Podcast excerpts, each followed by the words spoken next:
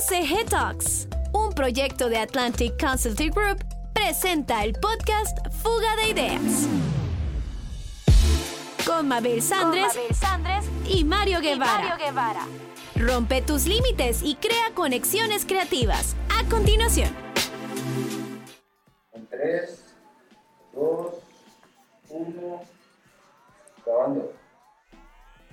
Bienvenidos y bienvenidas al episodio número 2 de nuestra temporada de sostenibilidad. En el primer episodio aprendimos conceptos algo controversiales, Mario. Sí, eh, precisamente es lo que hacemos nosotros en este podcast, que es una como especie de fuga de ideas, ¿no? Algunos para uno va a ser controversial, para otro va a ser totalmente empatizado, pero esa es la idea del, Romper esos, ¿te acuerdas? Romper los límites y crear creatividad, ¿no? Creatividad. Para resolver nuestros problemas. Sí, interesante. Eh, eh, lo estuvimos viendo, ya lleva el podcast eh, un buen impacto, digamos, cuando hablamos de sostenibilidad. Y aprendimos que ahora sostenibilidad no es solo ver si nuestro rédito económico, aparte de ser positivo, de ese rédito, nosotros destinamos fondos para la parte social y la parte ambiental. Y ahora ya entendemos de que de que no solo es eso, no solo es, en el core, en esencia, en el modelo de la empresa, la organización, que tiene que estar esos esas tres patas bien puestas. Claro, entonces se vuelve interesante que cuando alguien ya conoce estos conceptos y dentro de la organización no está esa solidez conceptual, se presta para interpretaciones. Entonces, por eso este podcast de hoy tiene mucho que ver con la ética en la sostenibilidad. Así que el nombre es explorando la ética en la sostenibilidad. Listo. Listo para crear, para levantar unas mareas por ahí. Sí, listo, porque eh, el tema ético es tan amplio, ¿no? Porque si vos aplicas este, eh, digámoslo así, te aprovechas de conocer algunos conceptos y los utilizas a tu conveniencia para eh, beneficios, digamos, no tan para todos, sino propios. Entonces tiene mucho que ver la ética. Bueno, aquí vamos a hablar las cosas así como, como las hemos visto en nuestro recorrido profesional claro. y académico también. Claro. Que pues hemos tenido la oportunidad de no solo verlo desde la perspectiva de nuestro país, en Honduras, sino en contextos Europa, Asia, Estados Unidos, eh, también América del Sur. Entonces, vamos a irnos. ¿Qué te hace ruido cuando hablamos de sostenibilidad, Mario? Pues cuando llegamos y vemos incluso modelos de negocio, cuando nos toca explorarlos y hacer el diagnóstico, lo primero que encuentro es que eh, todo se enfoca en dinero. Eh, por ejemplo, si yo hago una pregunta, te hago una pregunta empresarial, eh, ¿cuáles fueron sus metas de este año? Del 99% de, eh, dueños de empresas me responden metas económicas. Muy pocos. Bueno, después de nuestras consultorías, pues ya, ya eh, Meten indicadores ya ponen indicadores como decirte, bueno, nuestra meta ambiental fue esta, nuestra meta social fue esta y nuestra meta económica fue reflejada en esta. Pues mira, creo que un punto importante es diferenciar y ver también cómo se conecta desde la perspectiva nuestra ya ética, cómo el desarrollo creó la sostenibilidad o si la sostenibilidad creó el desarrollo o impulsa el desarrollo. Es casi como el huevo o la gallina. ¿Cuál fue primero? Sí, en este momento ya están, ya están las dos, ¿no? Hay que, debatir cuál fue primero y cuál fue la segunda. Eh, o quién le dio, digamos, la base para crear la otra. Lo que sí podemos decir es que... Pero yo, yo quiero entrar a esas, a contarme. ¿Qué pensás vos? ¿Cuál fue primero? Pues yo creo que desarrollo, porque sostenibilidad hasta hace muy poco tiempo empiezo a, entenderlo y a escucharlo. No, qué excelente. La vez pasada te había dado un 9, hoy te doy un... Ahorita te doy un... Ya voy, voy mejorando, voy mejorando. porque efectivamente, eh, si vos recordás y mirás todas las teorías que hay de desarrollo, primero empiezan explicando el desarrollo desde la parte de crecimiento económico.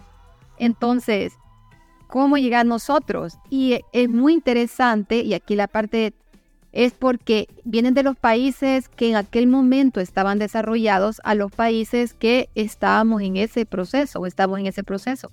Entonces, daban indicadores, ya sea por tema de cooperación internacional, ya sea por tema de préstamos, eh, venían y nos daban indicadores donde decían, yo creo que además del crecimiento económico, esto también tiene un impacto social.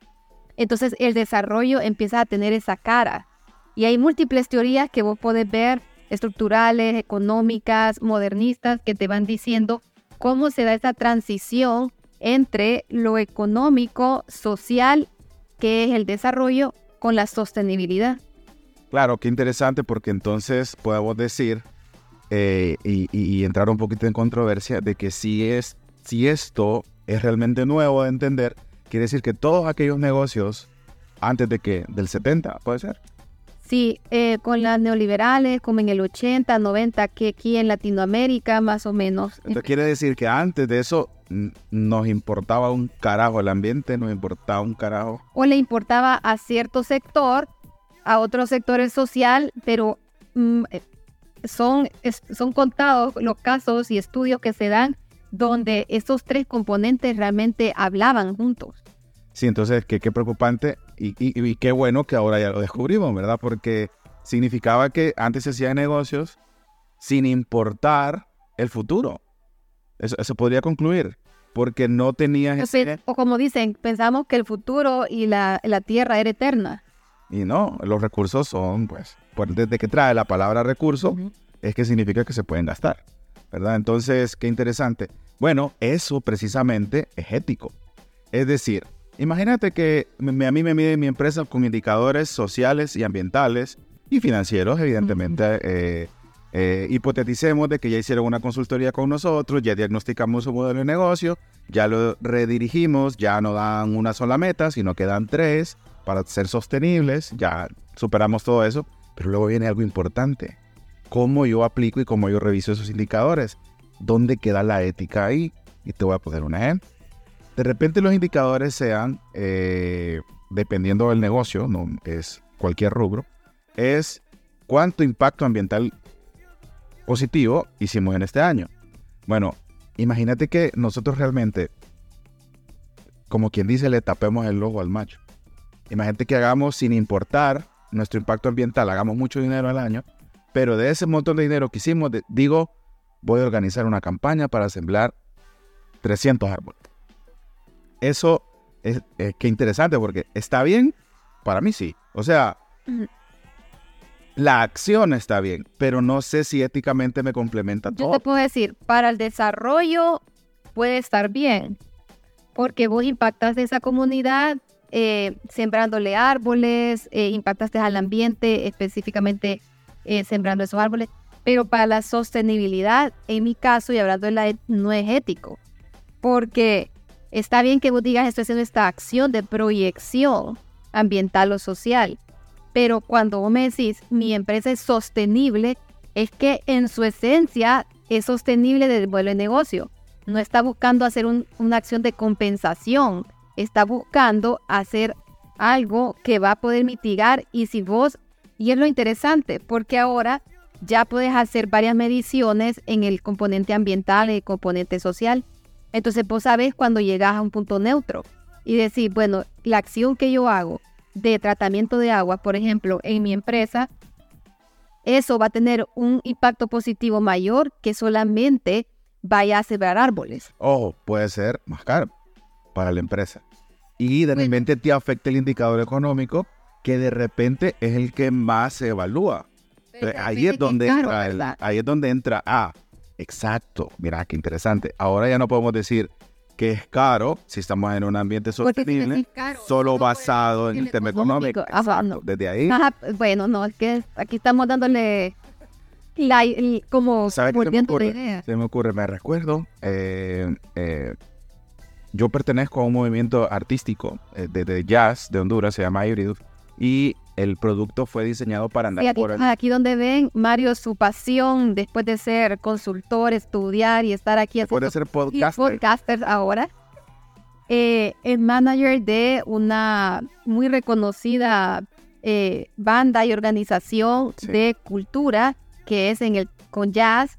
Y bueno, ya están como haciendo un, un, un shift ahí entre En el puta modelo jazz, de negocio también. modelo de negocio. Claro, estamos creando nuevos productos culturales y ajustando nuestro nuevo modelo de negocio para que de tres salidas, de una ganancia económica, de una ganancia social y de una ganancia ambiental.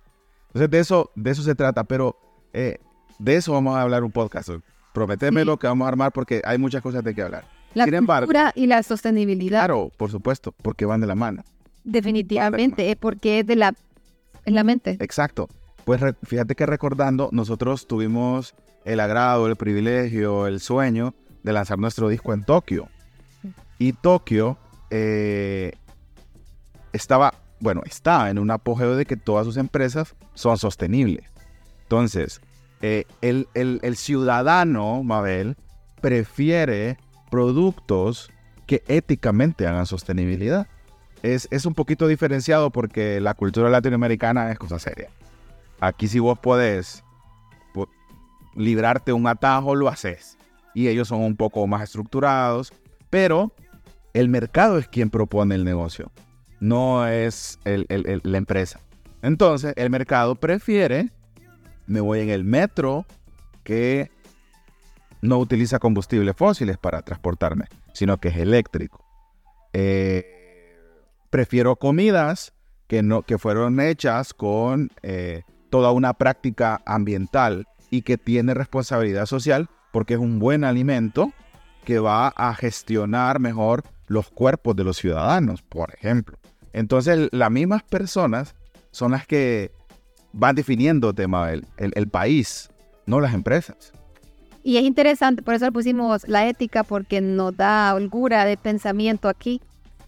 Diste un ejemplo perfecto, porque dices en Latinoamérica, nosotros aquí, entonces varias personas, y seguramente de los que nos están oyendo, también en academia sucede, que nos dicen, sí, pero también mira como el nivel de vida. Entonces dicen, "A- allá su preocupación no es tanto de puedo, puedo tener un trabajo para optar a pagar porque es- tiene un precio más elevado, eh, productos orgánicos, productos amigables con el ambiente, con proyección, o bueno, no tanto proyección, sino que tiene el componente social ya desde su esencia.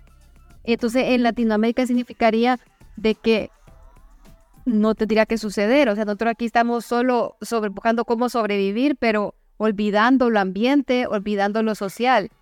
Y es lo contradictorio porque quienes sufrimos esas desigualdades eh, sociales, la mayor, eh, bueno, el- de los más grandes de Latinoamérica.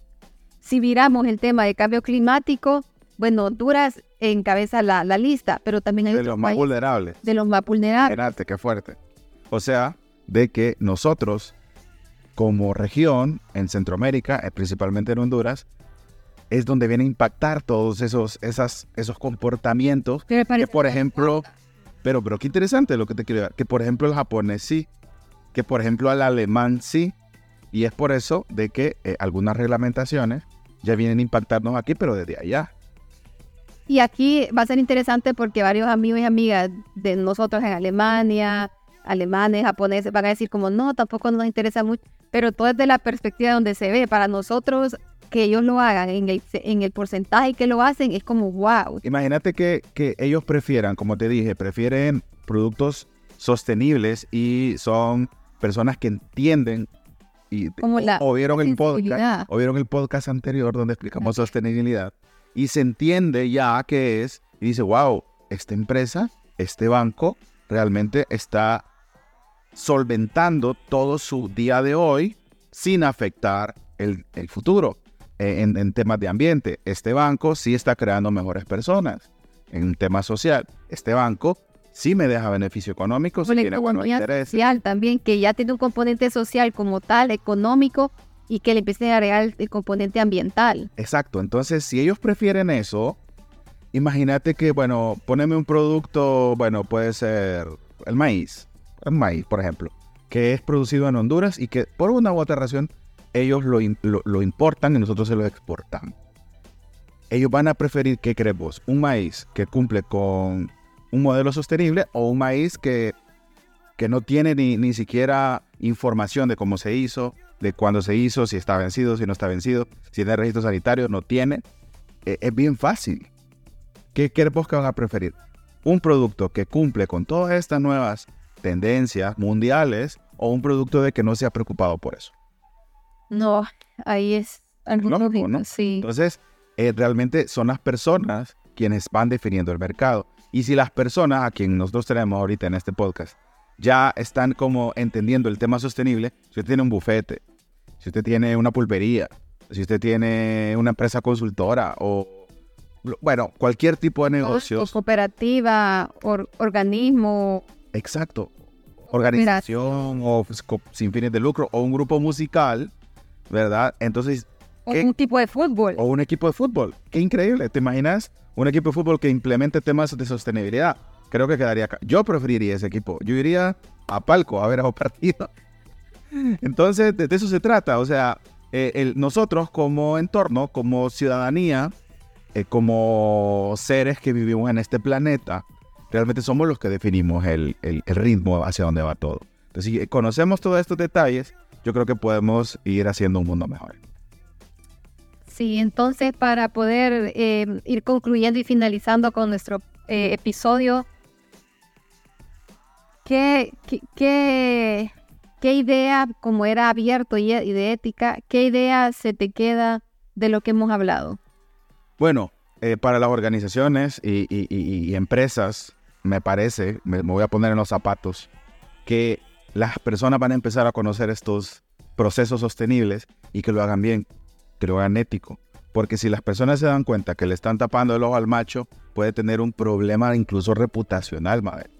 Y es, es un tema que se lo damos ahora para que eh, sea un tema en la mesa, digamos, de, de discusión de sus empresas. Yo me quedaría con eso. Y también me quedaría con el mayor valor que hace Fuga de Ideas, que es tirar la idea y, y bueno, vos y yo no sabemos qué impacto vamos a ocasionar con este podcast. Entonces esperamos, Sabemos que vamos a causar impacto, pero no qué tipo de impacto. entonces esperamos que quien nos escucha y quien nos ve, eh, después de conocer estos conceptos, implemente sostenibilidad en sus organizaciones y sea un visor, un ciudadano del mundo y prefiera los productos y servicios que ofrecen y son diseñados con un modelo de negocios sostenible. Eh, pues mi idea, la que quiero dejar aquí puesta en la mesa, luego complementando la de Mario, es justamente que a mí me, me alegra personalmente que estamos viendo este movimiento aquí ya también en el país, en la región, donde el desarrollo y la sostenibilidad están creando el desarrollo sostenible.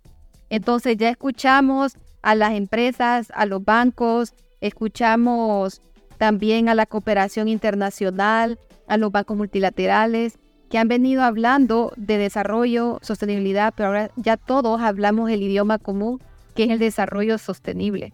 Entonces, el desarrollo sostenible trata como de,